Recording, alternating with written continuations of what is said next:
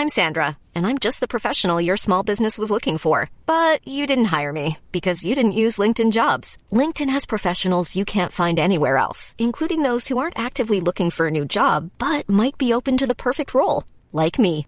In a given month, over 70% of LinkedIn users don't visit other leading job sites. So if you're not looking on LinkedIn, you'll miss out on great candidates like Sandra. Start hiring professionals like a professional. Post your free job on linkedin.com/people today.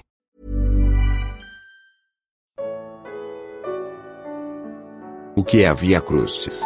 Comentário de Mari Persona.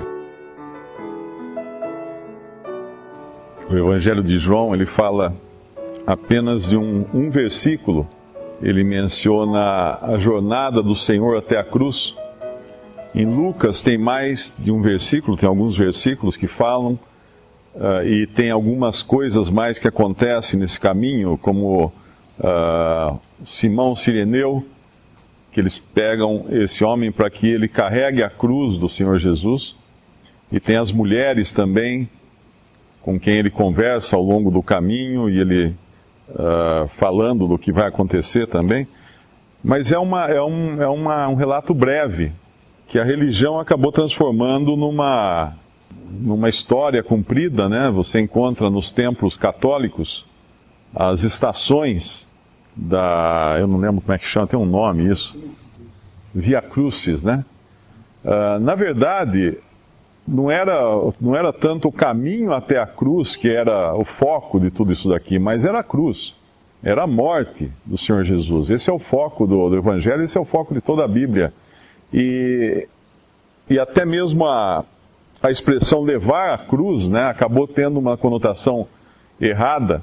Existe uma outra passagem que o Senhor também fala: quem não tomar sobre si a sua, própria cruz, aquele que não toma sobre si a sua própria, a sua própria cruz e me segue, não é digno de mim, né, não, não pode ser meu discípulo ou algo assim.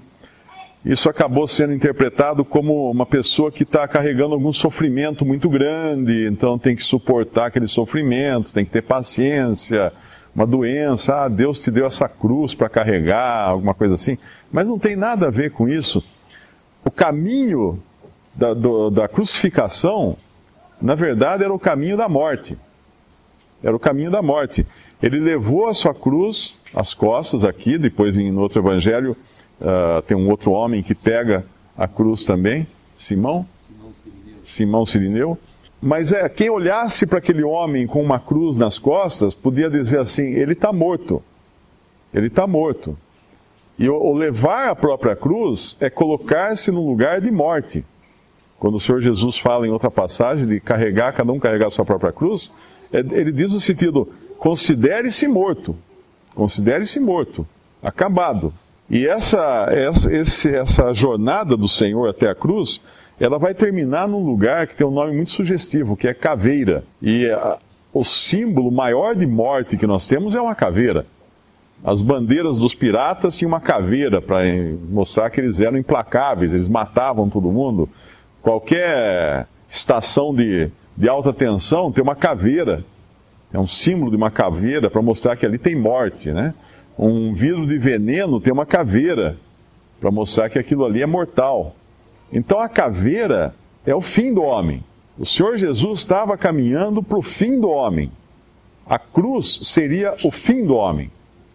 Se nós pensarmos numa caveira, o que ela representa, né? a gente saiu de casa, nós penteamos o cabelo, lavamos o rosto, algumas irmãs passaram alguma coisa no rosto para embelezar, mas tudo isso vai virar uma caveira no final. No fim, a única coisa que sobra é uma caveira. Nós podemos ficar muito uh, orgulhosos das nossas feições, mesmo da nossa inteligência, do nosso cérebro. Vai ficar uma caveira oca, né? Vai, o cérebro também vai sumir. O fim do homem é na cruz. O homem natural termina na cruz. O fim dessa jornada aqui é a cruz. Ali acaba toda a vaidade humana, ali todos terminam do mesmo jeito. E é ali que o Senhor Jesus ia colocar também, a Deus ia colocar em Cristo, um fim no homem, um fim na velha natureza, um fim em Adão. Ali terminava Adão. Essa jornada aqui vai terminar no fim de Adão, para que Deus pudesse começar uma nova criação em Cristo ressuscitado e glorificado. mas ali era o fim. Então a jornada em si não era realmente a, coisa mais importante, mas onde ela ia parar, onde ela ia terminar. E quando ele chega, quando ele chega lá no, no monte da caveira, no Gólgata, aliás a palavra Calvário eu acho que não existe na Bíblia, existe caveira, existe Gólgota. Uh, quando ele chega lá, eles preparam a cruz e ele é pregado na cruz. E Pilatos agora, é a vez de Pilatos se vingar, né? Porque Pilatos ele foi como que levado pelos judeus. Obviamente ele tinha responsabilidade nisso, mas ele foi como que enredado na trama dos judeus para que ele condenasse a Cristo, que ele falava que não via nenhum pecado nele, nenhum crime naquele homem. E um pouco antes, Pilatos fala de uma forma até sarcástica no capítulo, no, no mesmo capítulo, versículo 14, ele fala assim no final do versículo: Eis aqui o vosso rei. Ele está sendo irônico aqui, porque ele sabe que os judeus não o consideravam. Os judeus tinham falado naquela parábola que o Senhor Jesus conta a eles: fala, não queremos que esse reine sobre nós. E aqui eles gritam: crucifica-o, crucifica-o. E Pilatos ainda continua na sua insistência. Ele vai, ele vai se vingar ainda mais daqueles judeus, porque ele vai escrever uma placa colocar em cima da cruz, com o título Jesus Nazareno, versículo 19, João 19, 19, Pilatos escreveu também um título e pô-lo em cima da cruz. E nele estava escrito Jesus Nazareno, Rei dos Judeus. E os judeus, mais uma vez, agora ficam irados com isso, porque. E ainda vão pedir a ele, que estava em três línguas, né? Nós vemos que a, a língua hebraica era a língua da, da religião judaica, o latim que era a língua do, do poder político, do poder político e também do, do poder judicial, do poder uh, judicial dos romanos. Até hoje, o juízo é baseado no direito romano, até hoje. Então ali estavam três, três civilizações representadas ali: os judeus religiosos, os judeus, a religião judaica, a única religião que havia sido instituída por Deus, representada no hebraico, no grego, a língua da filosofia, a língua universal, que o grego era a língua universal na época, a língua da beleza, a língua de, das artes, dos, dos, poetas, dos filósofos gregos, uh, até mesmo dos matemáticos né, gregos. E aí vinha então o latim, que era a língua da, do poder. E aí os judeus muito bravos com aquilo, porque eles falam, não escrevas rei dos judeus, mas que ele, que ele disse sou rei dos judeus. E Pilatos, o que escrevi, escrevi. Ia ficar assim: Jesus Nazareno, rei dos judeus. Ele era nazareno porque ele tinha vindo de Nazaré e ele adota esse, o próprio Senhor Jesus adota esse nome depois, né? Eh, quando ele se apresenta a Paulo no caminho de Damasco, em Atos 22, quando Paulo fala: Quem é, Senhor? Ele fala: Eu sou Jesus Nazareno, a quem tu persegues.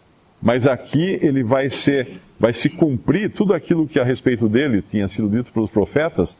Uh, ele é efetivamente o rei dos judeus. Ia ser proclamado para todas as civilizações que ali estava o rei dos judeus. Mas não só o rei dos judeus, o rei dos judeus que havia sido rechaçado e morto pelos judeus. Era dos judeus a responsabilidade, embora todos os homens estivessem representados ali, era dos, dos súditos daquele rei a responsabilidade primeira pela execução dele. Tanto é que quando nós lemos mais adiante, no versículo 34, nós, nós lemos: uh, Contudo, um dos soldados lhe furou o lado com uma lança. E lá em João 12, ele fala: Olharão para aquele a quem traspassaram. Falando dos judeus. O soldado romano era um mero instrumento ali dos judeus na execução de Cristo, se bem que ele já estava morto. Mas era dos judeus a responsabilidade. Olharão para aquele a quem traspassaram. traspassaram. É uma profecia do Antigo Testamento, não lembro uh, se é Zacarias ou não. É Zacarias, né? E, e, e ali estava esse rei dos judeus sendo totalmente rechaçado. E um dia eles vão olhar para ele vão olhar para ele a quem traspassaram. E um dia eles vão pedir que os montes caiam sobre eles. Como o próprio Senhor Jesus falou nesse caminho para o Gólgota, ele fala lá em, em Lucas uh, que os homens pedirão, é, Lucas capítulo, capítulo 23, versículo 29, porque eis que hão de vir dias em que dirão, Bem-aventuradas as estéreis, e os ventres que não geraram, e os peitos que não amamentaram. Então começarão a dizer aos montes: Caí sobre nós, e aos outeiros: Cobri-nos. Porque se um madeiro verde, que é Cristo, né, representado nesse madeiro verde, fazem isto, que se fará ao seco? Quem era o seco? O próprio judaísmo com toda a sua tradição, com todas as coisas que Deus tinha estabelecido lá atrás, cair sobre nós, cobrir-nos. E lá em Apocalipse tem uma passagem onde isso se cumpre. É, eu não me lembro agora o versículo, quando os homens começam a, a se desesperar e pedir que efetivamente as montanhas caiam sobre eles porque eles não querem. Apocalipse capítulo 6, versículo 15. E os reis da terra, e os grandes, e os ricos, e os tribunos, e os poderosos, e todo servo, e todo livre, se esconderam nas cavernas e nas rochas das montanhas, e diziam aos montes e aos rochedos: Cai sobre, cai sobre nós, e escondei-nos do rosto daquele que está sentado sobre o trono e da ira do cordeiro porque é vindo o grande dia da sua ira. E quem poderá subsistir? A resposta a essa pergunta é: ninguém. Ninguém. Aqui no nosso capítulo está o Senhor Jesus humilde, se deixando levar até o lugar da morte, se deixando pregar num madeiro, mas ele voltará, não mais humilde assim, não mais submisso, não mais em, em sujeição, mas em, em glória, em honra, em glória, em poder e causando isso na, nas pessoas, esse terror naqueles que o rejeitaram. Apenas uma observação, que é, a gente vê o equilíbrio das coisas de Deus.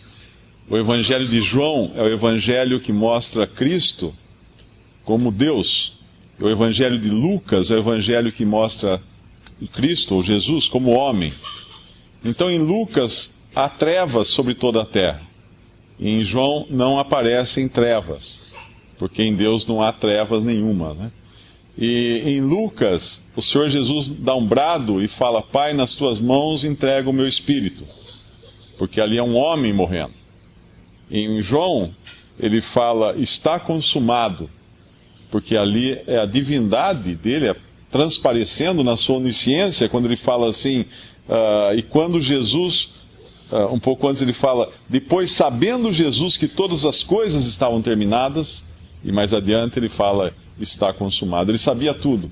Ali a onisciência de Deus. Que, que perfeição da palavra de Deus. Nós vemos até essa, nas características dos evangelhos, não são contraditórios, mas cada um cobrindo um aspecto da pessoa de Cristo.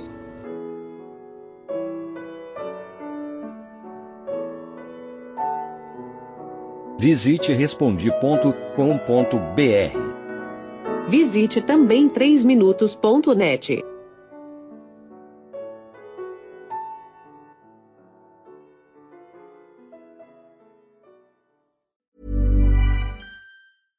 Hey, it's Paige DeSorbo from Giggly Squad. High quality fashion without the price tag. Say hello to Quince. I'm snagging high-end essentials like cozy cashmere sweaters, sleek leather jackets, fine jewelry, and so much more. With Quince being 50 to 80% less than similar brands. And they partner with factories that prioritize safe, ethical, and responsible manufacturing. I love that. Luxury quality within reach. Go to quince.com slash style to get free shipping and 365 day returns on your next order. Quince.com slash style.